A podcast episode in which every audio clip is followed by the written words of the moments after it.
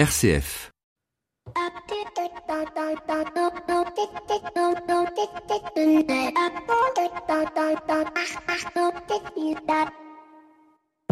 Bonjour à toutes et à tous. La semaine dernière, alors que nous terminions cette même émission, nous apprenions que Notre-Dame de Paris était en feu.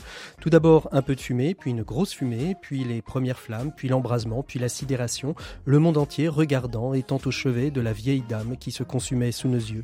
Gloire aux pompiers qui ont bravement accompli leur devoir pour sauver ce bâtiment quasi millénaire. Gloire à Dieu pour avoir préservé cette vieille dame, lieu de tous les rendez-vous spirituels et historiques de notre France. Alors, bien évidemment, le monde n'est pas resté sans réaction. La générosité s'est faite immédiate. Chefs d'entreprise, milliardaires et de très nombreuses fondations de particuliers ont commencé le soir même à verser leur obol pour reconstruire ce bâtiment qui tient une place si importante dans le cœur de beaucoup de Français. S'ensuit alors une polémique sur les sommes récoltées où certaines vont jusqu'à dire que cet argent pourrait être plus utile au service des plus pauvres, au service de la santé, au service de l'égalité sociale. Alors même si ces sommes sont considérables, même si certains auraient pu appliquer cette parole de l'évangile de Saint Matthieu qui dit quand tu fais l'aumône, ne fais pas sonner la trompette devant toi comme les hypocrites qui se donnent en spectacle dans les synagogues et dans les rues pour obtenir la gloire qui vient des hommes. Amen, je vous le déclare, ceux-là ont reçu leur récompense. Eh bien, moi, ce qui m'insurge, ce n'est pas forcément cette manière de donner, c'est dire qu'en France, il n'y a pas de personnes généreuses, que l'argent des particuliers, des entreprises, des milliardaires ne sert pas à aider les plus pauvres, les malades, les personnes âgées, ceux qui sont dans le besoin. En effet, chiffre à l'appui, chaque année, ce sont près de 7,5 milliards d'euros qui sont versés aux œuvres caritatives toutes confondues. Chaque année, le Secours catholique reçoit 141 millions d'euros. Chaque année, le Téléthon récolte 80 à 100 millions d'euros. Chaque année, les Restos du Cœur récoltent 80 millions d'euros. Alors oui, Presque un milliard d'euros collectés en deux jours, c'est beaucoup. Mais ce que nous avons vécu restera dans les mémoires de tous, comme notre 11 septembre 2001, qui est resté dans la mémoire de tous. En effet, le 15 avril 2019, nous étions tous dans l'émotion. Et en ce lundi de Pâques, nous le sommes tous autant car Notre-Dame de Paris, c'est la rencontre du monde avec la France, la rencontre de la France avec le monde, c'est la rencontre de la France avec son peuple et son histoire. Bienvenue dans l'écho des solutions l'écho des solutions. Bonjour à toutes et à tous, très heureux de vous retrouver en ce lundi de Pâques. J'espère que vous avez passé un bon dimanche en famille, une belle chasse aux œufs. Nous allons euh, pendant toute cette émission parler de chocolat avec l'ensemble de nos invités. Nos invités, c'est Blaise Desbordes, qui est directeur général de Max Savlar. Bonjour euh, Blaise. Bonjour. Ivan Schiavon, dirigeant d'un bar à chocolat à Nantes. Bonjour Ivan. Bonjour. Et puis euh, Valéria Rodriguez qui est chargée du plaidoyer chez Max Havelaar. Bonjour Valéria. Bonjour. Merci beaucoup. Donc avec vous, on vous retrouvera. Et puis on retrouvera aussi le portrait de Julienne Quadiou qui est productrice de chocolat en Côte d'Ivoire. Un, portrait qu'on a enregistré il y a quelques mois lors du Nantes Food Forum. Notre invité écho de cette semaine, ce sera Sophie Rouxel qui est euh, directrice générale du Salon du Handicap et des Achats Responsables. Avec elle, nous verrons les grands thèmes développés cette année au cœur de ce salon qui se tiendra au Centre des Congrès de Paris le 28 mai prochain. Sans oublier bien évidemment Maxime Dupont et sa chronique expert. Et puis tout de suite, on retrouve celle que vous attendez tous. Il s'agit de Flavie Depré et de son Actu des solutions. L'actu des solutions. Avec Care News, le média de l'intérêt général, Flavie Depré. Voilà, on retrouve Flavie Depré par euh, téléphone. Flavie Depré, bonjour. Bonjour Patrick. Alors pas trop de pas trop de comment dire de crise de foi due aux œufs nombreux que vous avez chassés euh, dans les jardins de, vos domiciles euh, hier, Flavie? Non, mais moi je suis pas du tout un bec sucré, donc euh, ce problème-là euh, est résolu pour moi. Bon, bah tant, mieux, tant mieux, tant mieux. Alors aujourd'hui, dans cette actu des solutions, au, milieu de, cette actualité un petit peu dramatique, euh, dont on parlera d'ailleurs en fin d'actu, vous avez voulu revenir sur trois petites actus. Le premier, c'est un livre publié par Reporter d'Espoir. Oui, par Jean-Louis Etienne et Reporter d'Espoir. C'est vraiment le, c'est un livre sympa à lire. Ça s'appelle 20 initiatives qui font bouger la France. Mhm. Euh, et euh, c'est lié à tout le travail que fait le reporter d'espoir euh, sur voilà de, le, journalisme de solutions, sur collecter des solutions aux problèmes. Et donc c'est un petit tour de France de solutions. Il y a par exemple Actavista dans ceux que, que j'ai retenus. Donc c'est vraiment sur toute la France. Donc c'est pas que parisiano-parisien. Et c'est positif, c'est positif à lire et c'est très sympa. Et en plus ça coûte pas très cher, ça coûte 5 euros. Donc voilà, c'est eh un ben. cadeau sympa et un livre agréable. Eh ben écoutez, en plus Reporter d'espoir qui je crois cette année fête ses 15 ans. deuxième deuxième petite actu, vous avez voulu nous parler aussi d'une belle campagne télé sur la maladie d'Alzheimer et euh, on, parle beaucoup de cette maladie, mais quand on y est confronté, euh, c'est différent. C'est quoi cette campagne exactement, Flavie? Ah, c'est une campagne de sensibilisation qui a été mise en place par la Fondation euh, Alzheimer qui veut faire changer le regard sur la maladie et qui s'appelle Votre première fois. Mhm. Parce que bon, quand on souffre d'Alzheimer, c'est un peu toujours la première fois. Ils ont demandé à des personnes de livrer des premiers souvenirs et ils ont des horaires de diffusion de télévision pour le printemps euh, jusqu'au début de l'été, je crois, euh, tous les samedis soirs et tous les dimanches soirs, euh, il y a toutes les infos sur Care News. Mais voilà, il y a une grande vague de sensibilisation et qui cherche aussi d'ailleurs à récolter des fonds pour la recherche contre la maladie d'Alzheimer. Et puis, bah, évidemment, l'autre nouvelle hein, qui, on l'a vu, a, créé d'ailleurs parfois un petit peu de polémique, c'est évidemment tous ces soutiens nécessaires à la reconstruction de, Notre-Dame qui, qui a brûlé lundi dernier, au moment même d'ailleurs où nous faisions, nous réalisions l'émission toute fin de l'émission. Qu'est-ce que vous pouvez en dire Alors d'abord de, forte générosité, quelques petits points aussi saillants à rappeler à nos auditeurs? Alors euh, nous, ce qu'on est en train de faire sur Carnot, c'est qu'on essaie de recenser euh, de manière exhaustive toutes les promesses de dons euh, qui ont été faites. donc la chose à dire, c'est qu'il y a vraiment des disparités et des sommes qui sont colossales et qu'on n'a jamais vues, mais il y a un mouvement d'ampleur. après, il y a des mouvements sincères, il y a des mouvements d'image, il y a tout ça, mais c'est quand même jamais vu. Et je pense que les, acteurs sont extrêmement conscients, donc tout ce qui est les, les associations de patrimoine, etc., que s'il y a trop d'argent, il va falloir le redistribuer. Après, ce que disent les spécialistes, et ça on les entend pas beaucoup, parce qu'en fait, sur les plateaux télé, il y a eu beaucoup de gens, euh, mais pas de spécial, enfin très peu de spécialistes du patrimoine, c'est que le patrimoine en France ne va pas bien. Mmh. C'est-à-dire que ah, Notre-Dame n'avait jamais euh, brûlé, mais en fait, euh, des églises dans lesquelles il pleut dans Paris, euh, il y en a, des églises qui prennent feu, il y en a. Donc, ce qu'il dit, c'est c'est bien de vouloir restaurer, construire, restaurer. Je sais qu'il y a un débat sur les mots Notre-Dame, mais en fait, il faut aussi prendre conscience que le patrimoine en France a besoin de nous et que euh, parfois les incendies, euh, les drames sont liés à euh, des restrictions budgétaires sur la réfection. Mmh. il faut rappeler que la fondation Notre-Dame, donc Avenir du patrimoine de Paris, donc la, sous la filiale, si vous voulez, qui est dédiée à la réfection de Notre-Dame, est née à lever des fonds. Mmh. Et leur objectif, je crois, c'était un peu moins de 200 millions. Donc là, ils ont cinq fois ça. Donc là, c'est juste le point de, il y a des gens dont c'est le métier et qui manquent de moyens, et du coup, il faudrait pas euh, que ça soit euh, quelque chose qui fasse obstruction au reste euh, du patrimoine qui est extrêmement important et qui est bien valorisé. Et enfin, un tout petit peu de vigilance, mais je pense que ça a été fait sur RCF comme ailleurs, c'est que il y a eu très très vite, et la, la Fondation du patrimoine a beaucoup communiqué dessus, des fausses cagnottes. Et il faut vraiment faire très attention à qui on donne, mais comme toujours quand on donne, mmh. un donateur, ça doit être averti. C'est-à-dire qu'il y a des cagnottes qui sont officielles, il y a des, des sites euh, type euh, le CMN, la Fondation du patrimoine. Il faut regarder euh, par quel organisme vous passez. Est-ce que ils prennent ou pas une petite marge de commission, ce qui est normal parce que c'est un opérateur. Mais voilà, faites mmh. vos dons en, en, étudiant un tout petit peu le, le terrain et donnez aux, aux bons acteurs mmh. qui vont faire des choses. Aujourd'hui, pour donner sans risque, on peut dire qu'il y a allez, la, la, Fondation du patrimoine, la Fondation Notre-Dame qui s'occupe justement de, de gérer le, le, patrimoine de Notre-Dame, et puis la Fondation de France. Ces trois grands organismes, on a on est certain qu'en tout cas le et le CMN. Et le CMN qui est le centre Monument, euh, des monuments, des monuments historiques euh, français. Voilà. oui, et en fait, c'est eux qui géraient de mémoire de la tour de Notre-Dame. Mmh d'accord. Mais écoutez, mais, du coup, non, mais regardez, et de toute façon, la Fondation du patrimoine est une valeur sûre, hein, et la Fondation de France aussi. enfin, les tous le sont, mais voilà. Il y en a quatre, c'est surtout les tweets du ministère. Merci beaucoup, Flavie, d'avoir été notre invitée de cette semaine. On, on, continue tout de suite avec notre invité éco de cette semaine. Il s'agit de Sophie Rouxel, qui est commissaire générale de, du Salon du handicap et des achats responsables. Et nous, on se retrouve tout de suite après. L'invité éco, Patrick Longchamp. Voilà, on est avec euh, Sophie Rouxel. Sophie Rouxel, bonjour. Vous êtes donc euh, commissaire générale du Salon du handicap et des achats responsables, le quatrième du nom, qui se tiendra le 28 mai euh, prochain au Palais des Congrès de la Porte-Maillot à Paris. Euh, Sophie Rouxel, quelques mots. C'est le quatrième euh, salon du handicap et des achats responsables.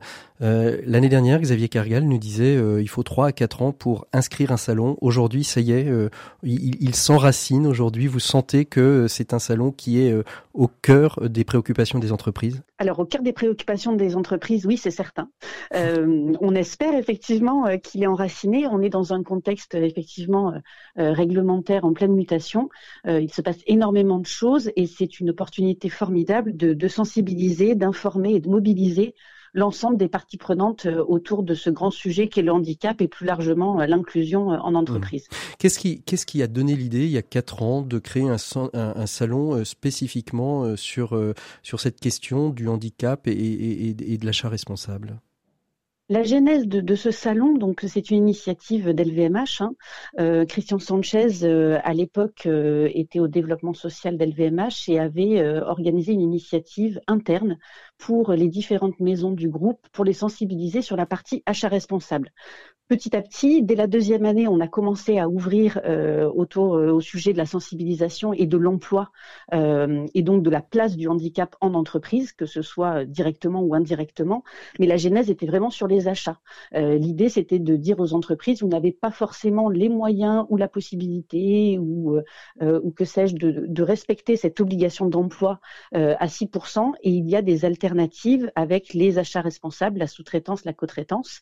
néanmoins, ce qu'on voit et l'évolution de la loi euh, amène les entreprises à se questionner sur cette atteinte du taux de 6%. Mmh. Euh, la réforme de l'obligation d'emploi euh, vise à favoriser l'emploi direct sans toutefois complètement négliger les achats responsables, mais on y reviendra et ça fera partie des, sujets qui seront traités dans le salon. Alors justement, dans ce salon hein, qui se tiendra, je le rappelle, le, 28 mai prochain au Palais des Congrès de la Porte À, Paris, qu'est-ce qu'on va y trouver aujourd'hui des, des, des dirigeants d'entreprises nous écoutent, des acheteurs d'entreprises nous écoutent. Euh, qu'est-ce qu'ils vont pouvoir trouver sur place? Pourquoi en fait il faut venir à ce salon? On va trouver beaucoup de choses. tant mieux, tant mieux. Vaut mieux ça que de s'ennuyer. Euh, on repose sur euh, sur trois ou quatre piliers traditionnellement quand on présente le salon. Le premier le premier pilier c'est le programme de conférences et d'ateliers. L'idée, c'est de, donner un maximum d'informations euh, et quelque part de former les différents collaborateurs. La genèse du salon, on avait trois cibles principales, hein, qui étaient les RH, les acheteurs et les directions RSE, diversité, handicap. Là, l'idée, c'est d'avoir toujours euh, trois cycles pour être sur la sensibilisation, sur le recrutement et le maintien dans l'emploi et sur les achats responsables. Mais au-delà de ces trois cycles, on a mis en place des parcours métiers pour mhm. sensibiliser toutes les parties prenantes. Donc, il y aura des conférences dédiées aux directions financières, des conférences dédiées aux directions juridiques et ainsi de suite. L'idée, mhm. c'est vraiment de sensibiliser toutes les verticalités métiers puisque finalement, c'est l'affaire de tous.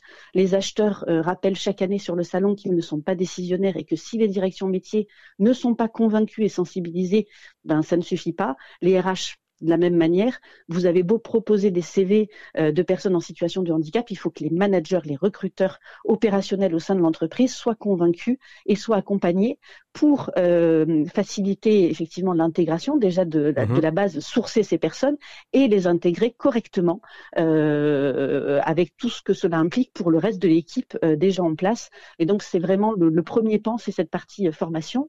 Ensuite, on a toujours ce qui nous caractérise depuis le début, notre place de marché, c'est-à-dire donner euh, à, voir les innovations et les prestations qui sont proposées par ces entreprises adaptées et ces ESAT.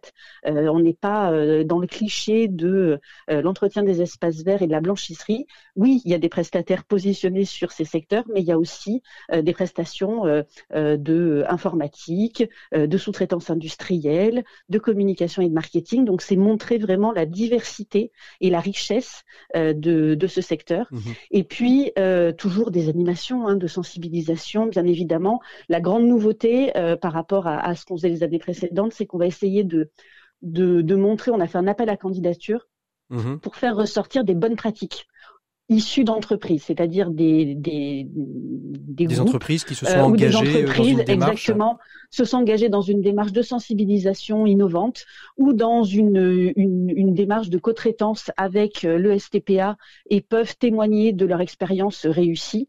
Euh, et l'idée, c'est de montrer ces bonnes pratiques. Alors, ça va être des formats très courts, hein, de 10-15 minutes, mais les entreprises vont venir exposer aux autres entreprises participantes, ben voilà, nous, ce qu'on a fait pour sensibiliser nos collaborateurs avec un food truck qui s'est baladé euh, France entière euh, avec des animations, enfin, ainsi de suite. Donc, vraiment, l'idée, c'est de remettre le retour d'expérience au cœur de l'expérience des visiteurs et de leur donner des exemples parce que finalement le fond et, euh, euh, et l'enjeu, tout le monde le connaît plus ou moins plus ou moins bien. Ce qui manque, c'est des applications concrètes en entreprise que je peux mettre en place en rentrant au bureau. Une fois que j'ai passé ma journée au salon, j'ai un, un, exemple bien bien précis, bien spécifique que je peux mettre en œuvre au sein de mon entreprise. Mmh. Alors juste pour, pour, terminer et pour donner l'envie à nos, à nos auditeurs de, venir nous rejoindre pendant ce, ce salon le 28 mai, c'est qui les grands intervenants, les grands speakers qui vont venir euh, euh, se succéder dans les différents cycles de conférences euh, Quelques-uns comme ça, rapidement, Sophie Rouxel? Nous sommes en pleine constitution des plateaux, mais ce que je peux déjà vous dire, c'est qu'on a une très belle conférence plénière d'ouverture qui se déroulera en fin de matinée, mhm. où on va essayer d'élever un peu le débat. on organise un, grand débat sur éthique et performance, le couple infernal. Mhm. Et finalement, ah, comment enfin faire coïncider, voilà, comment la, la performance peut-elle être compatible avec l'exigence éthique euh, des entreprises. Et donc là, ce sera un débat avec Axel Kahn uh-huh. euh, et Christian Streff, l'ancien PDG euh, d'Airbus et PSA. Voilà, euh, ça sera un débat animé par Denis Lafay et l'idée est vraiment de, de s'interroger euh, tous ensemble sur effectivement ces, ces, deux notions qui peuvent parfois paraître incompatibles et qui doivent malgré cela fonctionner ensemble dans, dans le monde de l'entreprise. Merci beaucoup Sophie Rouxel d'avoir été notre invitée écho de ce lundi de Pâques. Nous, on se retrouve tout de suite après euh, avec euh, tous nos invités. On va parler chocolat, éthique et chocolat. Ça rentre aussi, je pense, dans l'achat responsable de bien acheter euh, son chocolat en étant certain que toutes les parties prenantes sont bien rémunérées. Merci beaucoup, Sophie Rouxel, et à très bientôt. Au revoir. L'écho des solutions, RCF. Voilà, il est temps donc d'ouvrir notre dossier de cette semaine avec nos invités. Nous allons donc parler de chocolat. Cette semaine, Blaise Desbordes, directeur général de Max Havelaar, Valéria Rodriguez, chargée du plaidoyer chez Max Havelaar, et Yvan Schiavon, créateur à Nantes d'un bar à chocolat qui s'appelle d'ailleurs le Choc Ola. Alors, euh, avec euh, Yvan, on se retrouvera un petit peu aussi en fin d'émission, mais Yvan, vous intervenez quand vous voulez hein, pendant l'émission pour parler euh, justement de votre bar à chocolat parce que j'ai considéré que ça pouvait être aussi nos 7 minutes pour changer le monde. Donc merci à vous tous euh, d'être euh, présents. Euh, je vais commencer avec vous, Blaise, pour parler un petit peu de ce qu'est le chocolat, ce qu'est la filière chocolat aujourd'hui dans le monde, en quelques mots, en quelques chiffres. alors, quelques mots, quelques chiffres, mais chocolat ou cacao d'abord? Cacao avant tout. Hein, c'est la, ouais, ouais, la, matière première qui est cultivée dans la zone intertropicale et elle est principalement et même quasiment uniquement cultivée dans cet endroit-là car il faut des conditions climatiques particulières et donc quelque part à notre euh, corps défendant ou parfois avec grand plaisir on est dépendant de pas mal de millions de personnes à l'autre bout du monde. On estime à 50 millions euh, de personnes les gens qui vivent de la culture du, du cacao. Euh, dans cette zone, les principaux pays, ça va être la Côte d'Ivoire, hein, mhm. numéro un mondial, presque la moitié du cacao mondial, et puis le Ghana juste à côté, euh, qui en produit une bonne part, et puis vous avez en Amérique latine aussi. Euh... Alors quelle, quelle, différence Tiens, on va peut-être poser la question à Ivan qui est de l'autre côté euh, du téléphone. Quelle, quelle, différence on fait entre le chocolat et le cacao, Ivan? Bah, hum, Le cacao, bah, c'est le fruit, c'est la base de, pour la création du chocolat. Mhm. Et le chocolat, c'est le résultat de, de cette transformation. D'accord. Donc c'est tout, c'est vraiment tout simple. Alors Ghana, Côte d'Ivoire, c'est les deux pays les, les plus importants. C'est quoi les quantités aujourd'hui de, de, de, production euh, À peu près 4 millions de tonnes. À peu près 4 millions de tonnes dans le monde, dont à peu près 2 millions qui viennent de la zone Côte d'Ivoire-Ghana. Euh, juste pour compléter peut-être sur ce que dit Ivan, c'est à la fois simple et aussi très compliqué. C'est-à-dire qu'au milieu, entre les fèves de cacao et ce que vous avez dans les étalages euh, en France, par exemple, vous avez une industrie gigantesque et des quantités gigantesques de fèves qui vont être broyés, qui vont être concassés, qui vont être torréfiés, qui vont être pressés pour faire soit de la liqueur, soit euh, euh, du beurre de cacao et rémélangés pour produire différentes sortes, notamment le cacao de couverture qui est assez connu, mais toutes sortes de, de sous-produits entre guillemets qui vont composer à la fin les délicieux chocolats que vous avez. Mais c'est pas anodin cette affaire en termes économiques mhm. parce que j'ai envie de surfer un petit peu sur votre métaphore des, des œufs de Pâques, mais il n'y a pas beaucoup d'œufs dans le nid. C'est six grands groupes, euh, grosso modo, qui contrôlent euh, la production mondiale, l'essentiel de, la production de chocolat de vendu. Chocolat, Et quand on remonte plus haut dans la filière, c'est plutôt trois grands groupes qui vont contrôler à peu près 60% de la transformation du cacao. Ce sont euh, ces grands intermédiaires qu'on connaît pas très bien, on connaît pas leur nom, Cargill, Olam, Barry Callebaut. Je pense pas que vous les entendez tous les jours à la radio. c'est ces trois-là qui vont finalement qui vont rattraper l'ensemble, 60 60% de la production mondiale de cacao, pour ensuite la redistribuer à l'ensemble des fabricants de chocolat. Ils vont la travailler et ils vont la redistribuer sur des milliers et des milliers de, petits fabricants, de petits chocolatiers. C'est des sortes de grossistes transformateurs. Mhm. L'important en termes économiques, c'est que vous avez là une forme d'oligopole. Et un oligopole, dans notre langage à nous, ONG de commerce équitable, ça veut tout de suite dire rapport de force défavorable. Mhm. Rapport de force où le plus faible et le plus nombreux, c'est-à-dire les 50 millions de personnes, à peu près, je dirais 5 millions de, planteurs, euh, vont être dans une situation où ils ne pourront pas euh, imposer un prix juste ou imposer euh, juste un prix euh, au-dessus de leur coût de production mmh. et à, des négociants qui, vont bien sûr. Alors vous dites euh, l'Afrique, le Ghana sont les mmh. deux plus gros producteurs mondiaux de, cacao aujourd'hui, de fèves de, cacao. Il y a une question que je me pose, c'est est-ce que aujourd'hui l'Afrique est aussi un lieu de transformation ou n'est finalement qu'une la, grande serre mondiale de, de, cacao? Ah, c'est peu un lieu de transformation, très peu. Hein. Les phases que vous pouvez maintenir, la valeur que vous pouvez laisser sur le territoire africain, ça va être la phase un peu de, de fermentation et de séchage des mhm. fèves. Après, vous avez quelques unités effectivement qui vont peut-être les, les, torréfier, mais ça a été effectivement très concentré et c'est surtout de la matière première assez brute qui quitte les ports africains mhm. euh, chaque jour. Mhm. Quel est, quel est aujourd'hui le, plus gros consommateur de chocolat au monde? C'est très, très statistique, mais... Je euh, crois que c'est lié à la population, ça va être les États-Unis, hein, qui sont les premiers importateurs. Ensuite, vous avez les Pays-Bas, l'Allemagne. En fait, vous avez la consommation, effectivement, ça va être en nombre. En France, on va être autour de 7 kilos par mhm. personne et par an. Mhm. Hein, c'est déjà substantiel. Si vous le divisez en tablettes de, de 100, euh, ça fait 70 tablettes de 100 grammes. Euh, après, là-dessus, euh, je ne sais pas si vous... on en parlera après sur le commerce équitable, mais c'est une très faible part qui va obéir à des règles de commerce un peu plus justes. Mhm.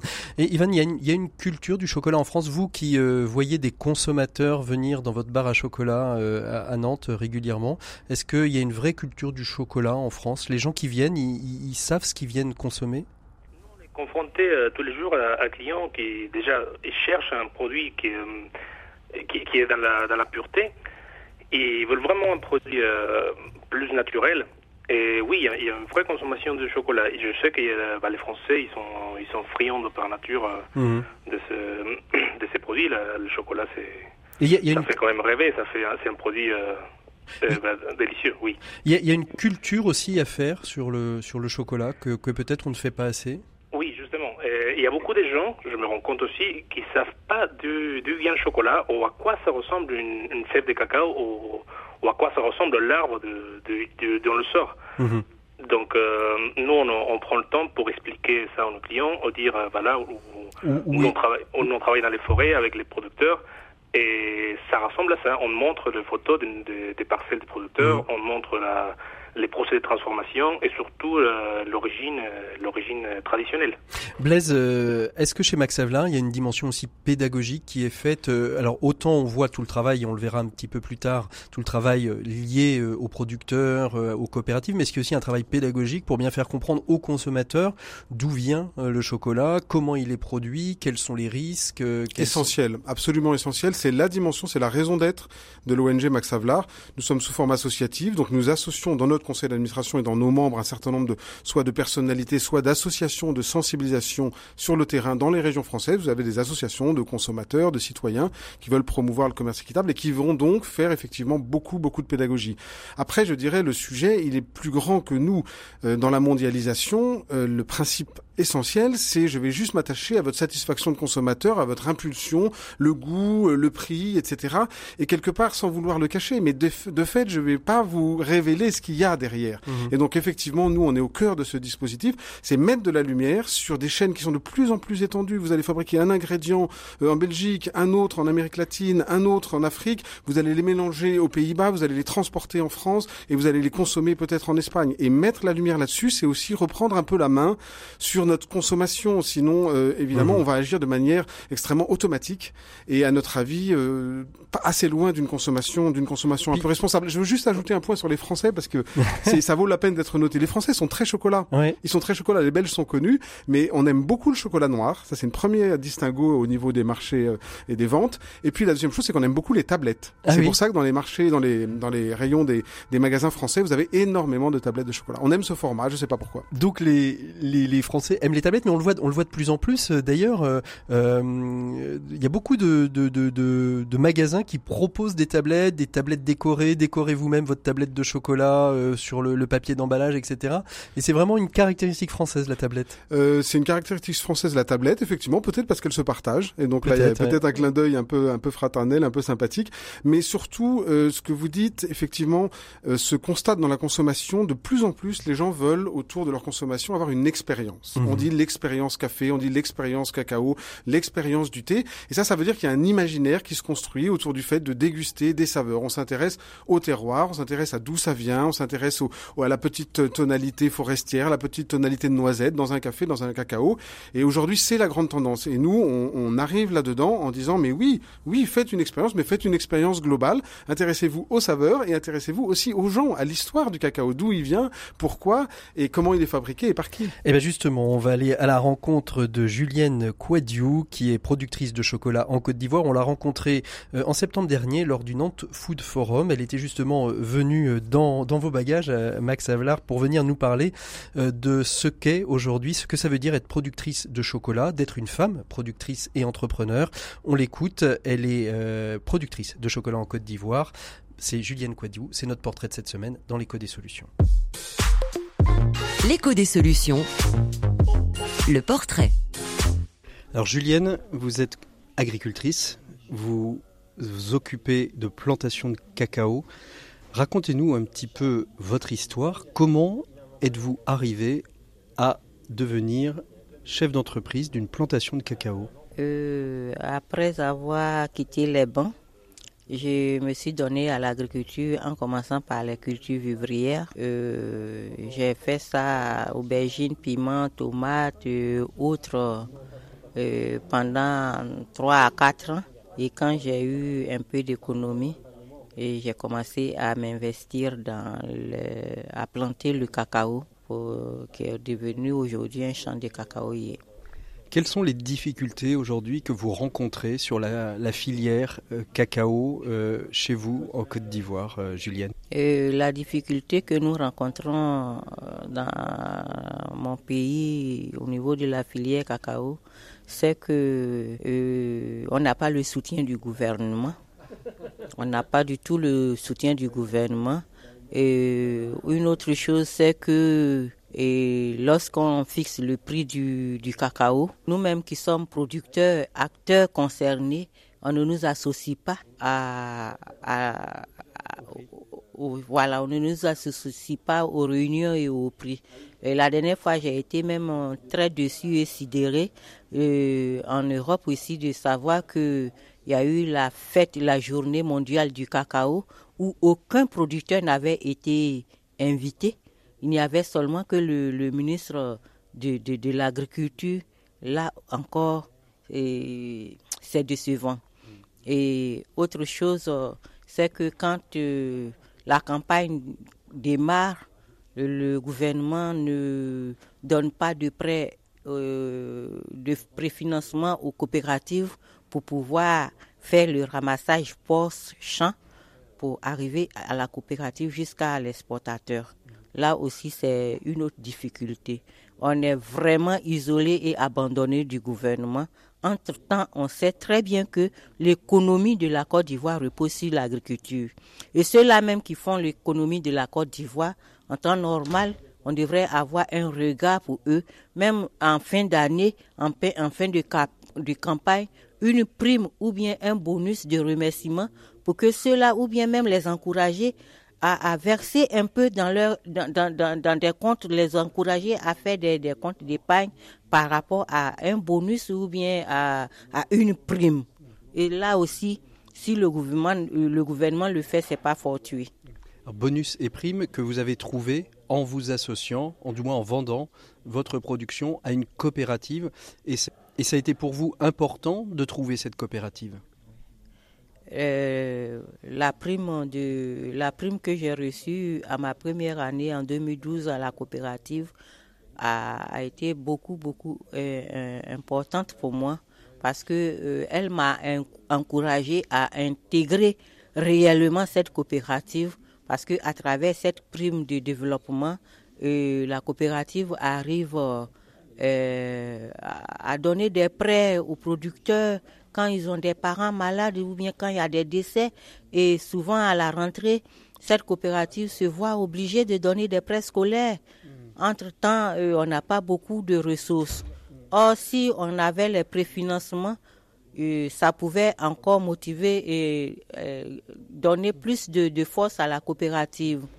L'avantage de la coopérative aussi, c'est pas qu'un avantage financier, c'est aussi un avantage parce que vous êtes accompagné, vous êtes formé pour être meilleur chef d'entreprise, pour mieux gérer vos plantations? Oui, euh, oui l'avantage de la coopérative, c'est que on reçoit des formations euh, pour être leader mhm. sur la bonne gouvernance, si, sur, euh, par exemple, le champ école, mhm. des pratiques de bonnes, euh, de bonnes pratiques agricoles pour pouvoir vraiment s'adapter aux réalités qui se présentent sur nos, nos, nos, nos, champs.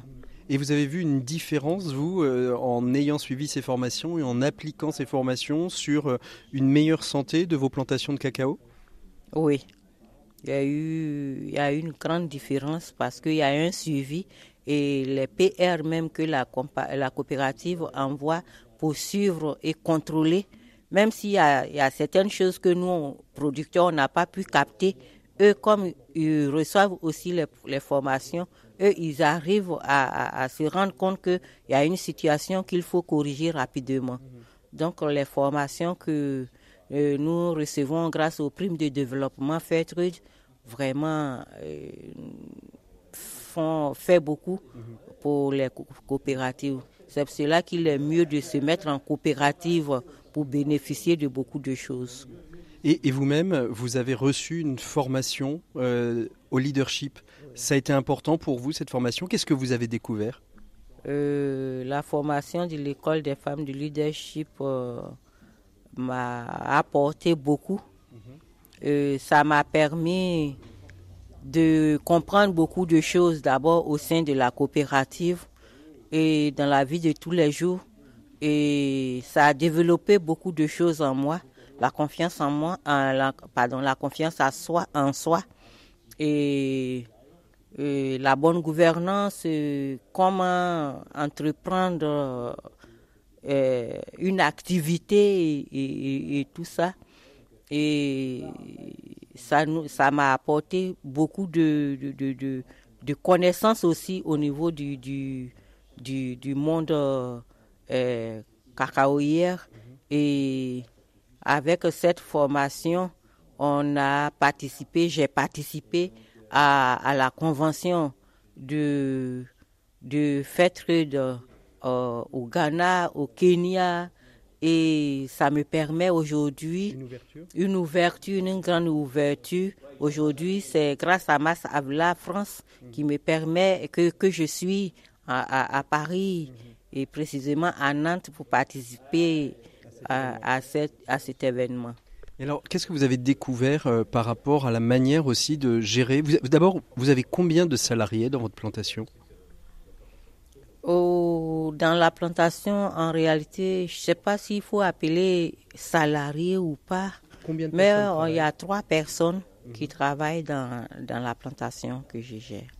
Et vous avez découvert une nouvelle manière aussi de manager, de vous occuper des trois personnes avec qui vous travaillez dans la formation au leadership? Oui. oui. J'ai découvert que pour travailler avec quelqu'un, il faut d'abord communiquer, il faut s'entendre. Et la communication, ça, ça donne beaucoup. Parce que tant que tu communiques pas avec quelqu'un, tu peux pas savoir ce qu'il a comme problème, ce qu'il a dans le cœur et qu'est-ce qu'il qu'est-ce qu'il pense de ce que vous allez entreprendre. Mm. Et ça hum, ça m'a permis aussi euh, de de capter rapidement et comment l'autre se, se, porte dès que tu le, le rencontres. On n'en a pas parlé, mais aujourd'hui, est-ce que les plantations de cacao euh, en, Afrique et en Côte d'Ivoire en particulier sont en danger? Oui, les plantations de, de Côte d'Ivoire sont en danger par rapport euh, au climat, au changement, du, au changement climatique. Mhm. Le climat a, a, beaucoup changé. Il ne pleut pas autant qu'il faut. Et quand il doit pleuvoir, c'est des pluies abondantes sur un seul mois. Et ces pluies abondantes régulières, sans espace, détruisent aussi, donnent de la pourriture brune au, au, cacao, aux fèves de cacao. Et il n'y a aucun, euh, aucun engagement pour remédier à cela. C'est vrai que le, climat, le changement, c'est, c'est la nature, mais il faut reconnaître aussi que euh, la Côte d'Ivoire a, a, été trop déboisée. Mhm. Et aujourd'hui même où il ne pleut pas, on continue de déboiser ces bois-là, ces quelques rares bois-là. Mhm.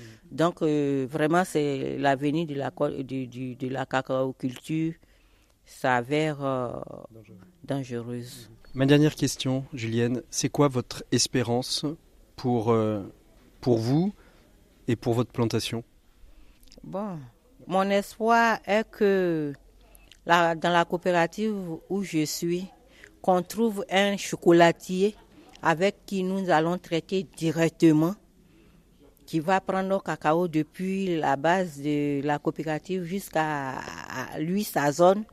Mon espoir, c'est que, que, que, aussi faire de euh, Ouma Savla augmente nos volumes de nos volumes afin que la, prime que nous percevons puisse toucher un grand nombre de nos producteurs qui sont encore dans les zones dans la zone rurale.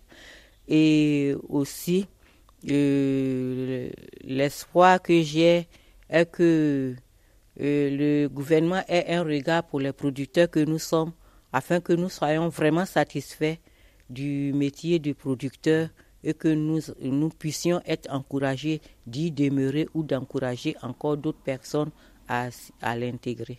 Merci beaucoup Julienne. Bon courage à vous et à vos plantations de cacao et à toute la filière cacao en Côte d'Ivoire.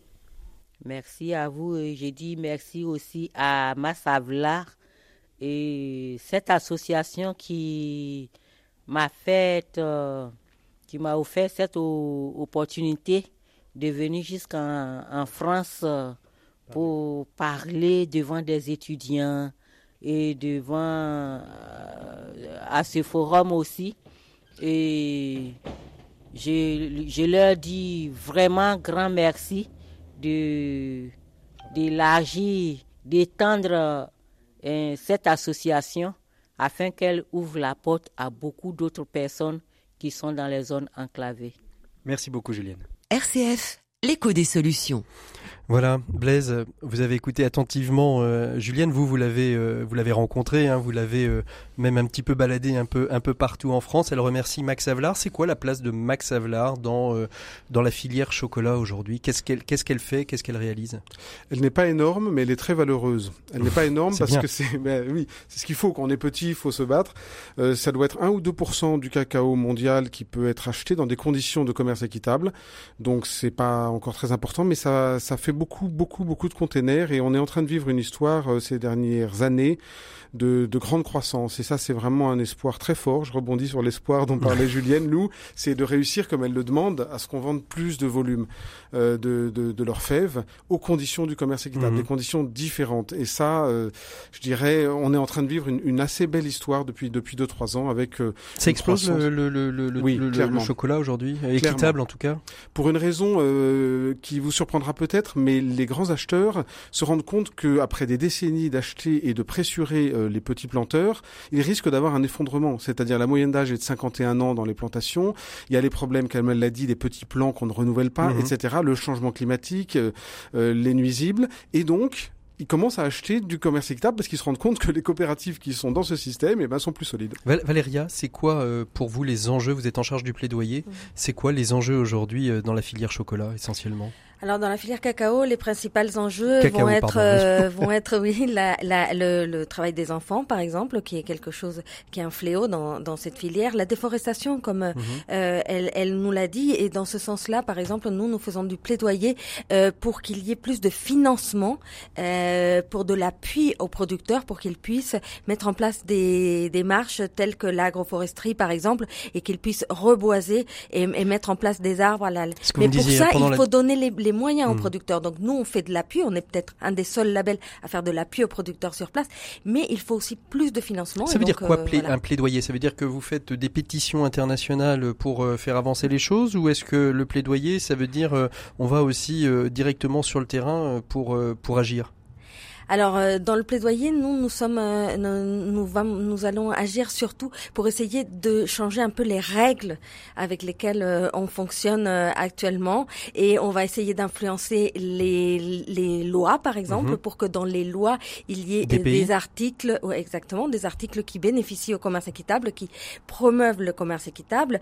Et on va par exemple faire du plaidoyer aussi pour que dans la commande publique parce que les États comme le nôtre par exemple ils ont une, une une obligation, par exemple, d'être exemplaire par rapport à ça. Donc pourquoi pas plus de chocolat, plus de café dans les commandes publiques. C'est mhm. aussi euh, un moyen euh, de faire en sorte qu'il y ait plus de producteurs qui puissent vendre dans ces conditions-là. Alors, euh, Julienne parlait de, sa coopérative, qu'après ça, des coopératives Max Havelaar, le fair trade, tout ça, c'est comment ça fonctionne, c'est quoi?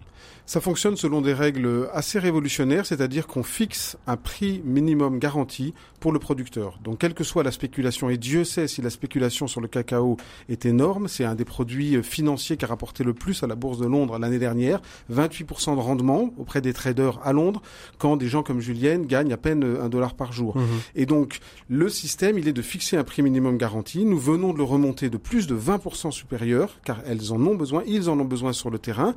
Ça, c'est l'obligation. Vous ne pouvez pas mettre le label si vous n'avez pas ce prix garanti. Le deuxième mécanisme, qui est très utile, c'est la prime de développement. Vous avez un bonus d'à peu près 10% du, de ce que vous vendez qui va servir en collectif à la coopérative. Et chaque année, les coopératives vont voter et dire ce qui est important pour nous, c'est des actions sur l'éducation, ou alors ce qui est important pour nous, c'est au contraire de renforcer la coopérative, l'outil de travail, ou de reboiser, euh, ou de euh, reboiser éventuellement. Donc c'est ces deux mécanismes-là principaux qui font le commerce. Ivan, comment vous réagissez vous d'abord au témoignage de, Julienne et à ces modes de fonctionnement? On le verra peut-être un petit peu tout à l'heure hein, quand on va parler de chocolat. Comment vous réagissez? Moi, j'ai eu la chance de rencontrer Julienne quand elle était à Nantes. Et euh, en discutant avec elle, je me suis rendu compte de, beaucoup de problèmes aussi qu'on trouve partout dans le monde. Et euh, je parlais avec elle euh, par rapport à la fabrication de chocolat, justement, mhm. lors de l'intervention, elle, a dit ça. Et, c'est vrai que c'est, ils vendent la matière première, mais par contre, il y a un grave problème. Pourquoi on ne fait pas la, la valeur ajoutée à toutes ces matières premières? C'est ça, c'est une bonne question. Voilà, pourquoi on ne le fait pas?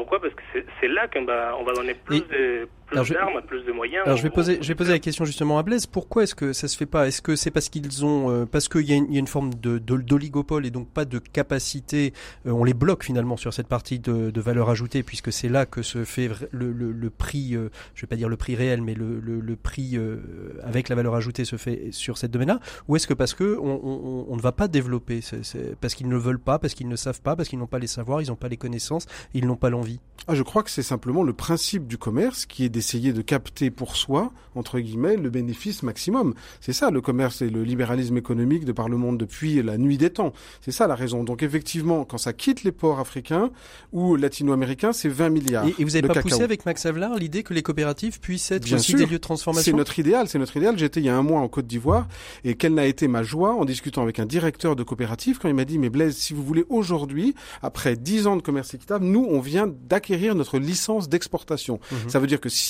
un chocolatier le veut, je peux le livrer sur le quai à Utrecht, à Anvers ou, dans un port, euh, dans un port d'importation avec mon propre, ma propre licence d'exportation. Ça, c'est un peu notre idéal, c'est-à-dire ils prennent des forces, ils se renforcent, ils apprennent à, à, se battre sur le plan commercial et ils peuvent même livrer des chocolatiers européens. Ça, mhm. c'est la figure idéale.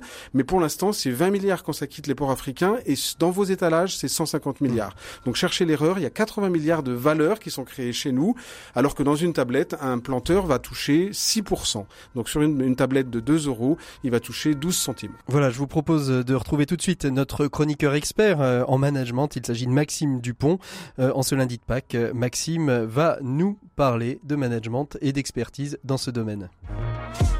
L'écho des solutions, les experts.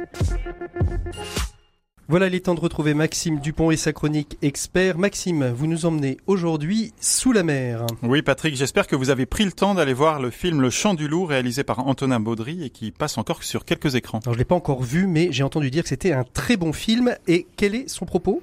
Ce film raconte, dans un futur qu'on pourrait imaginer tout proche, les missions de sous-marins de la force de dissuasion nucléaire française prise au piège d'une machination internationale aux conséquences gravissimes.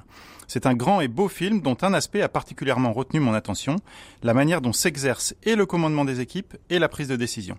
Il y a ici plusieurs parallèles frappants à étudier et autant d'enseignements pour la vie en entreprise. Pour le dire autrement, le management de nos entreprises a sans doute beaucoup à apprendre du commandement dans la marine nationale. Alors, justement, quel enseignement peut-on retenir?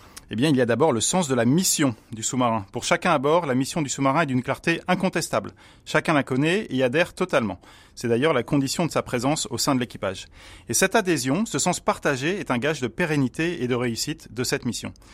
Comment ne pas penser, dans ces conditions, à l'accélération des réflexions en cours dans chaque entreprise sur les notions de mission, de but, de sens, le fameux sense of purpose, qui permettra de recruter des talents et de maintenir un engagement fort, une fierté même des salariés, autant de conditions de succès économiques et sociaux. Oui, la marque employeur. Alors, quel deuxième enseignement sinon? Bien, le deuxième enseignement, c'est la gestion des compétences et la confiance placée en différentes expertises. À bord du sous-marin, et bien souvent sans lien direct avec le grade affiché sur les galons du sous-marinier, chacun est une référence en son domaine.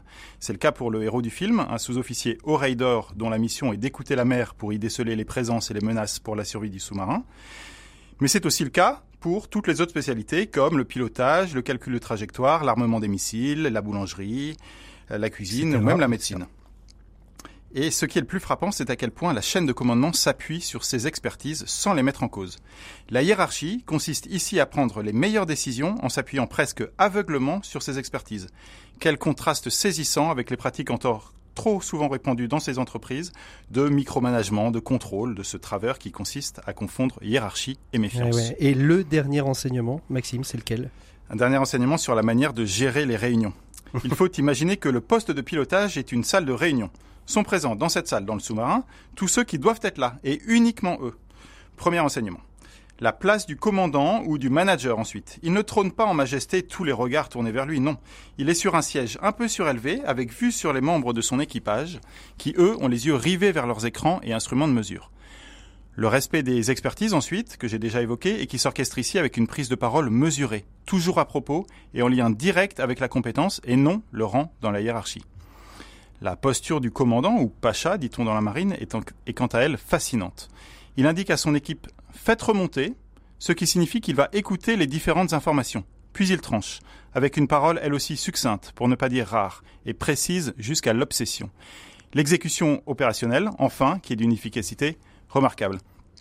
Eh bien, quand on regarde tout ça, et quand on a en tête les réunions d'entreprise dans ce qu'elles peuvent avoir de chaotique, où le rang dans l'organisation détermine la part de voix, où la gestion de crise peut donner lieu à des foires d'empoigne, où la parole se fait tout sauf rare, où les compétences ne sont pas toujours reconnues, où les agendas particuliers peuvent entraver l'exécution, etc., etc., on se dit qu'on a beaucoup à apprendre de la Marine nationale. Eh bien, merci beaucoup Maxime pour cette plongée sous-marine qui, je le sais, vous tenait à cœur puisque votre père était commandant de sous-marinier, oui. Était, pardon, était commandant de sous-marin, oui, et j'en profite pour le saluer. Eh ben, vous avez bien raison. Allez, à la semaine prochaine, Maxime. 7 minutes pour changer le monde. L'écho des solutions.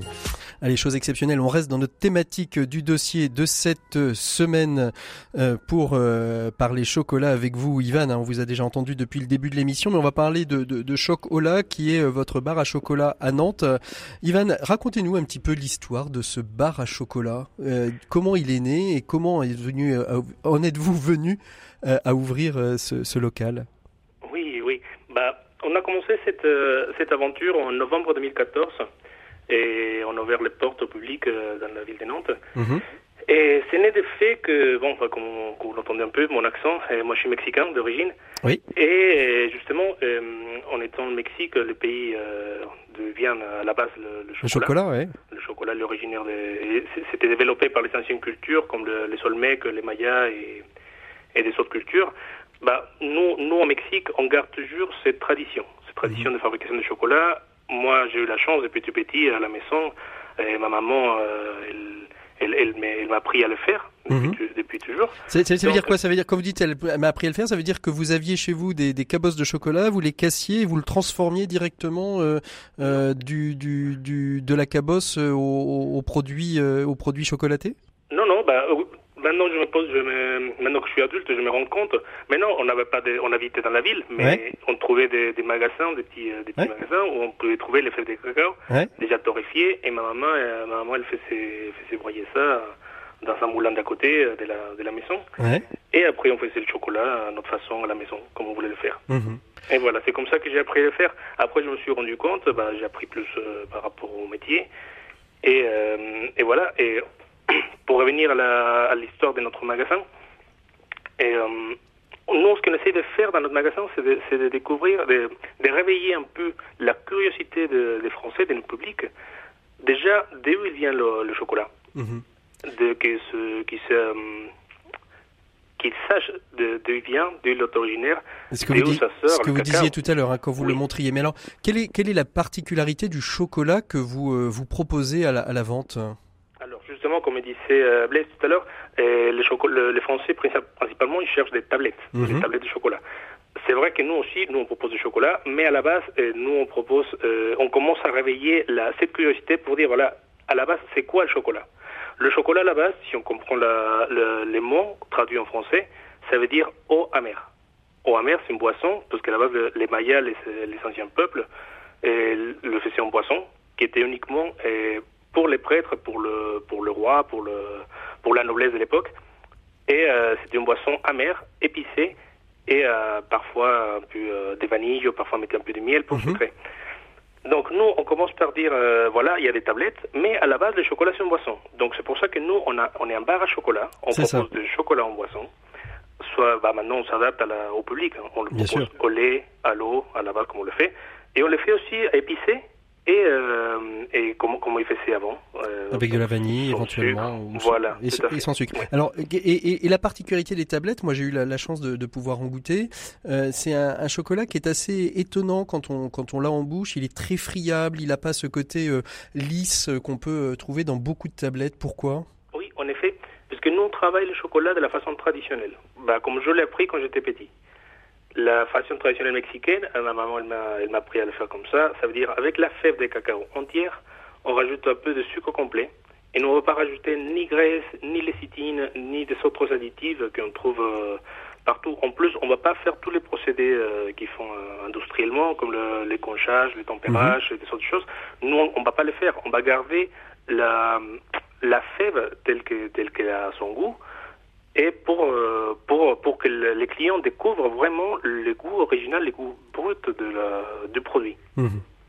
Et donc euh, tout ça l'un dans l'autre et réciproquement, ça fait qu'aujourd'hui euh, Chocolat a une place assez singulière. Vous, vous rencontrez d'autres fabricants, d'autres personnes qui travaillent le chocolat de, de la même manière que vous aujourd'hui en France ou pas, Ivan?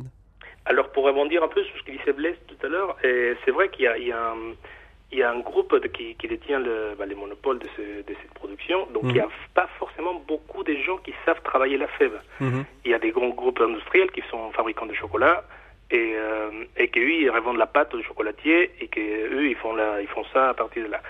certainement, il doit y en avoir des, chocolatiers qui savent travailler la fève. Et c'est un très bon travail. Mhm. Vous-même, vous la travaillez la fève? Vous avez une propre coopérative? Vous allez acheter vos fèves? Alors justement, nous, ce qu'on a essayé de faire depuis le début, c'est de contourner tout le, tout le marché des, intermédiaires. Nous, bah justement, on est servant de mes, de mes origines. on est allé voir directement les producteurs, une coopérative, que justement, on avait marre de travailler avec des, gros producteurs, des gros euh, importateurs, pour, euh, pour justement et avoir en, main la, la, maîtrise de, ses, de, de, son commerce et de tout, de tout ce qu'ils font. Mhm. Donc nous, ce qu'on fait, c'est travailler en direct avec eux.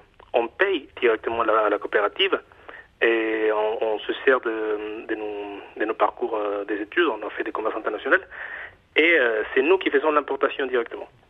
Donc on en charge de tout ça. Merci beaucoup euh, Ivan d'avoir été notre invité de ces 7 minutes pour changer le monde. On fait une micro-virgule et on se retrouve euh, tout de suite après. D'accord. RCF, l'écho des solutions. Voilà, très rapidement pour terminer, Blaise, comment vous réagissez à, cette euh, C'est formidable, c'est juste formidable. C'est une des voies euh, d'avenir, c'est de raccourcir les chaînes et de retrouver la qualité. Simplement, la qualité, c'est pas que le goût, c'est pas que notre plaisir, c'est aussi la qualité humaine et la responsabilité les uns envers les autres. La seule petite réserve que j'aurais, c'est que des expériences comme celle d'Ivan ne sont pas généralisables à grande échelle. C'est ça. Hein, je vous ai parlé de centaines de milliers de tonnes, de 4 millions de tonnes, et donc il est aussi nécessaire, et c'est un peu l'invention du commerce équitable, de dire, bah, écoutez, on va donner un signe de reconnaissance, y compris sur les produits de grande consommation. À Pâques, là, vous pouvez trouver dans la grande distribution des moulages, des choses innovantes, des PME françaises qui inventent toutes sortes de choses, des dizaines et dizaines de produits que vous pouvez acheter avec ce petit logo qui change un peu la chose. Et est-ce qu'Ivan pourrait rentrer, par exemple, dans un réseau Max Havelaar, alors à défaut d'utiliser les producteurs, de pouvoir bénéficier peut-être de... On, y réfléchit. Du fait de son travail, d'avoir... Euh, voilà. On, on, essaye. Il peut toujours prendre dans une coopérative certifiée, peut-être que la sienne l'est au Mexique, mais c'est un parcours un peu différent, je dirais, qui est tellement qualitatif que c'est plutôt en complément dans les produits de grande consommation qu'il faut pouvoir faire la différence. Et c'est en train de se passer. Il y a eu 50% de plus de, de chocolat équitable vendu l'année dernière en France et on croise les doigts. Merci beaucoup à tous d'avoir été nos invités de ce lundi de Pâques. On a parlé de chocolat. Ne vous en gavez pas trop parce qu'après c'est des problèmes de foie et des problèmes d'intestin qui vont venir. Mais profitez bien en tout cas d'un chocolat de qualité.